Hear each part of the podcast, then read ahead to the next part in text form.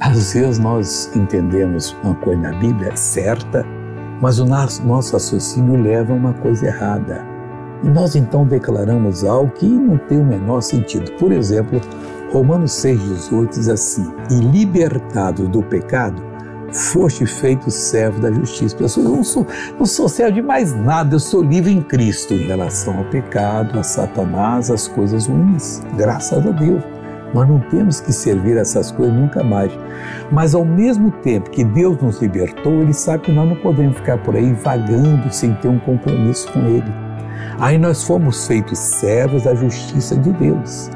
E nós podemos praticar justiça em qualquer momento. Vemos uma pessoa no erro, vamos orar por ela, interceder por ela, vamos paralisar o obra do diabo na vida dela e ela será muito abençoada, muito feliz, será verdadeiramente uma benção. Então, em nome de Jesus, receba essa palavra para você, para a glória de Deus.